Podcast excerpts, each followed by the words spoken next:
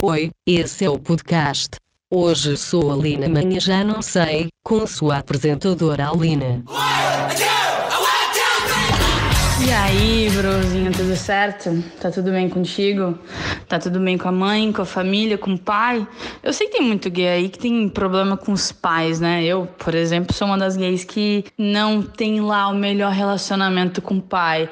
Mas é sempre bom, em época de coronavírus, perguntar como tá o relacionamento com, ba com o pai. Tu já mandou o teu pai ficar em casa hoje?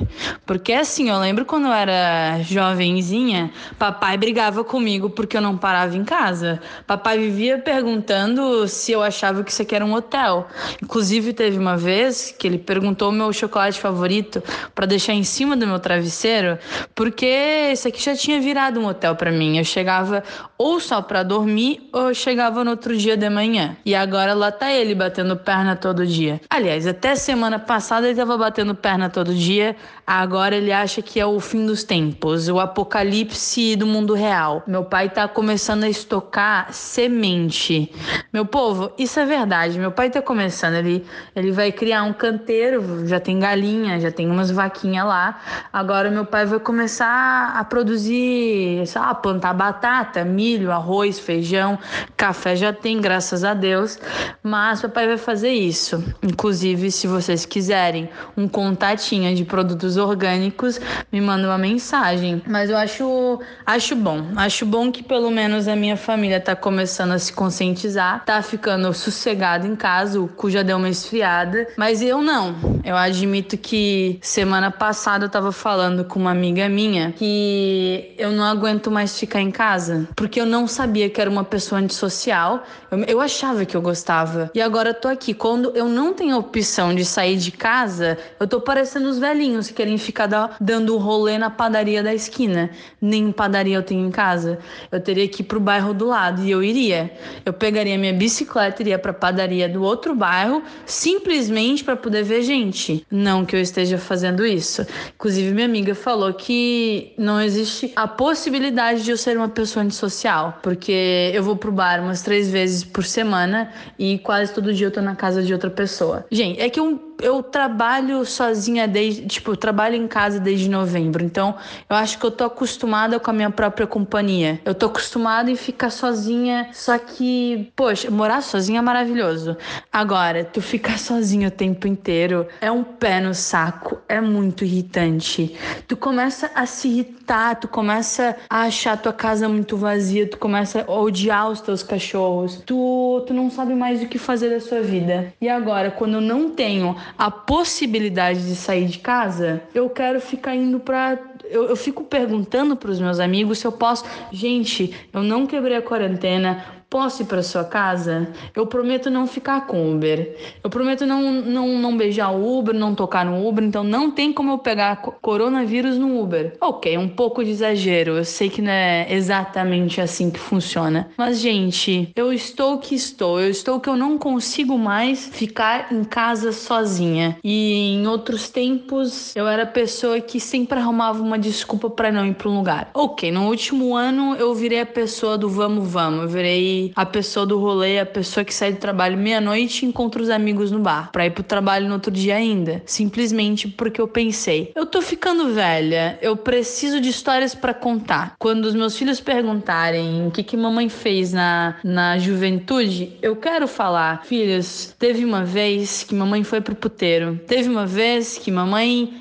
foi pra uma balada, acordou no meio da praia sem saber onde tava. Eu quero ter histórias para contar para os meus filhos, até para dizer, vai lá e faz, decide se tu gosta. Só não use muitas drogas. Eu vou ser essa mãe. Eu tenho dó, talvez, meus filhos. É, meus pêsames, não tem como escolher. Porque no caso, eu pretendo escolher. A criança vai ser adotada, eu já tenho o nome tudo pronto. E algumas pessoas criticam, mas são nomes maravilhosos. Eu acho que eu consegui escolher muito bem o nome dos meus filhos é, animais e dos filhos humanos eu saberia escolher muito bem. Mas acho que esse não é o assunto. Eu nem sei por que que, eu tô gravando o podcast hoje. Talvez eu esteja em casa sem ter o que fazer, tava com uma propaganda extremamente longa na TV. Pensei, outro dia, outra, outro, mais um dia de quarentena, será que eu abro mais um vinho? Hoje eu pensei, não, olha que inusitado, nem todos os dias de quarentena são iguais. Hoje eu não abri um vinho ainda, né? Pelo menos ainda, porque eu tô realmente seguindo uma média de um vinho por dia, uma garrafa. Eu acho que isso não vai ser muito saudável pra Aline daqui um, um mês. A Aline daqui um mês vai ficar inchada igual baiacu. Eu vou ter que ficar um mês sem beber, bebendo provavelmente 3 litros de água por dia. Mas essa semana, ao contrário dos últimos meses, eu virei a Aline que eu mais odiava. Eu virei a Aline que cozinha para uma única pessoa. Para quem tá aqui há bastante tempo, lembra que a Aline já criticou essa pessoa. A Aline falou que quem cozinha só para ele, quem cozinha sozinho para ficar em casa e comer com a própria companhia é uma pessoa louca, uma pessoa que gosta de perder tempo, porque tu fica mais tempo cozinhando, lavando a louça, guardando os trecos do que comendo. Mas não, ultimamente eu pensei, hum, Aline, vamos cozinhar, vamos ver um, umas receitas aí, vamos cozinhar, vamos fazer bonito, vamos fazer bonito, porque não dá para ficar pedindo iFood o tempo inteiro e não dá para ficar vivendo a base de, de tapioca, não dá para ficar vivendo a base de rapidez, não dá para fazer esse tipo de coisa. Então, a Aline, no. Já nem sei mais que dia de quarentena é esse. Mas essa Aline ela virou uma pessoa consciente. Nem eu mesma diria que era possível, mas eu virei uma pessoa consciente. Hoje comi um macarrão ao molho de tomate. Ficou muito bom. Ontem, que foi que eu comi ontem? Eu sei que eu comi uma refeição boa.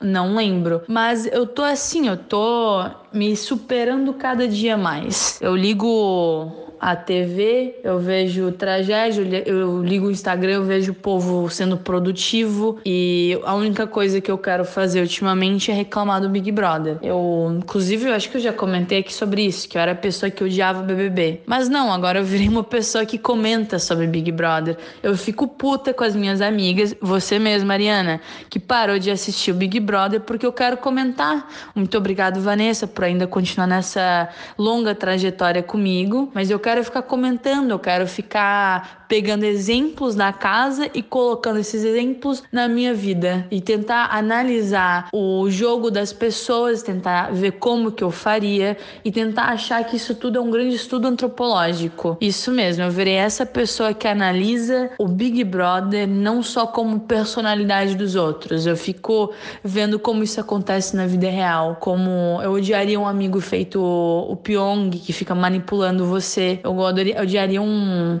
um amigo estilo o Prior que não tem filtro algum. Porém, levaria ele para uma balada assim. Levaria ele, a Pano Rosa e a Fly. Levaria super eles. Eu não levaria a Thelminha, por mais que eu queria a Thelminha no bar, não na balada, porque Thelminha ela gosta de samba e eu não sei se eu curtiria uma, uma festinha de samba. Mas eu levaria muito a Thelminha pro bar, porque tem um vídeo que é sensacional. Todo mundo devia ver esse vídeo uma vez na vida.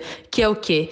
A Thelminha, podre de bêbada, umas 7 horas da manhã, no gargalo, botando, tomando gin no gargalo. E ela toma uma garrafa, toma duas, três, cinco, seis, dez garrafas. E ela tá tomando como se aquilo não tivesse gosto. Eu fico pensando, talvez a pobre coitada acha que é água. E mesmo assim, Parabéns para ela por estar tão bêbada, achando que gin é água e continuar numa sanidade estável. Porque eu, infelizmente, algumas pessoas já viram esse lado da Aline. Eu, quando muito bêbada, eu tenho outra personalidade. Eu sou uma pessoa extremamente simpática, eu saio falando com todo mundo. E olha que sobra eu já faço isso. Então tu imagina a diferença que é da Aline bêbada. Mas a Aline bêbada sai falando com todo mundo, a Aline bêbada faz cantadas vergonhosas, mas mesmo assim, no outro dia eu vejo, opa, ganhei 20 seguidores. Inclusive tá aí a dica ó, pros marqueteiros de plantão querem ganhar seguidores, virem pessoas sociáveis enquanto bêbadas, porque eu ouviria essa pessoa e eu recomendo, eu acho aceitável. Ok, ok. Tem algum, alguns casos vergonhosos em que a Aline se passou demais, mas não vamos citar eles agora. Em algum momento eu trago meu primo para esse podcast e a gente vai fazer uma sessão para envergonhar a Aline. Não precisa de muito. Porque a Aline, com dois, três copos de bebida na mão, não na mesma hora, né? Dois, três copos de bebida depois, a Aline vira outra pessoa. Inclusive, eu acho que devia ser socialmente aceito você beber um shotzinho de gin antes de começar a trabalhar para as pessoas deixarem de ser menos chata, menos rabugentas, para as pessoas serem mais sociáveis. Acho que, aliás, isso devia ser um costume nacional. Tomar um shotzinho de pinga antes de iniciar o dia. Talvez um Irish coffee, uma pingazinha com café. Isso devia ser de praxe. Todo mundo começa o dia fazendo isso. Porque assim, bêbado é chato, pessoa não brilha legal.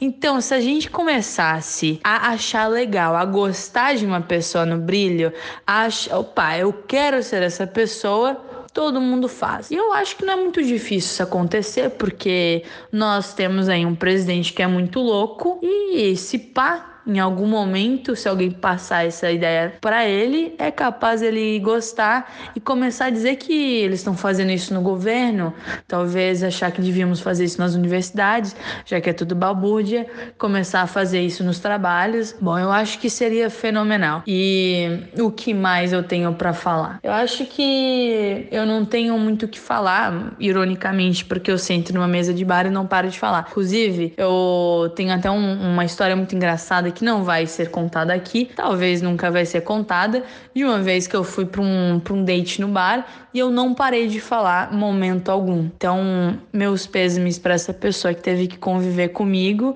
porque às vezes eu me empolgo, mas pelo menos quer dizer que a conversa para mim, pelo menos estava boa e eu não fiquei desconfortável. Mas eu sou essa pessoa, eu tenho assunto para tudo. Na hora de gravar um podcast, eu não consigo pensar em nada, em absolutamente nada. Eu acho isso muito irônico. Com os meus amigos, eu sou a pessoa que sempre tem um assunto. Inclusive, eu acho que eu já falei aqui que no trabalho o pessoal falava que o meu setorzinho ali, a minha bancadinha, era o podcast diário.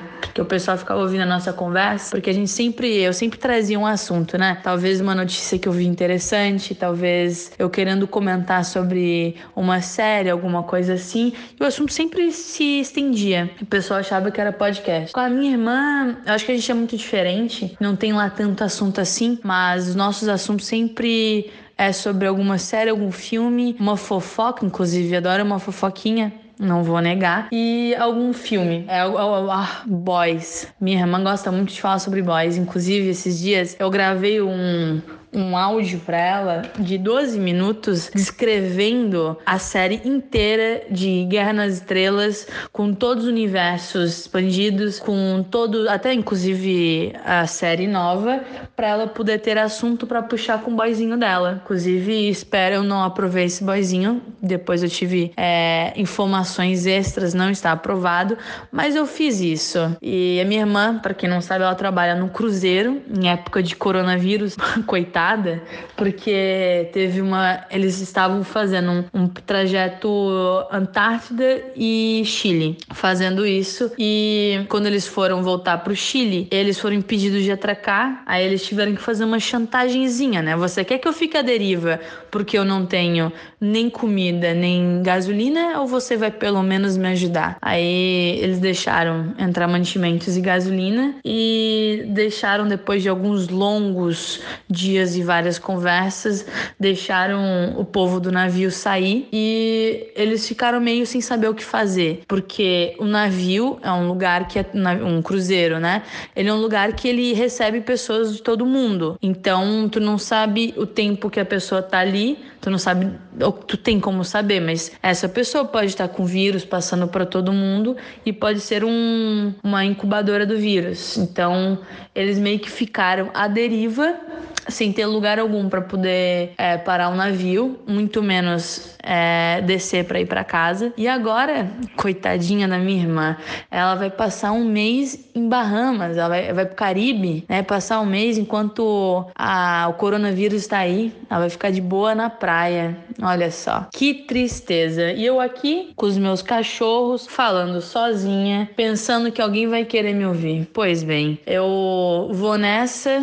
Vocês já sabem de tudo, né? Se você quiser me dar uma ideia de um próximo episódio, manda uma DM lá no Instagram, hoje sou Aline.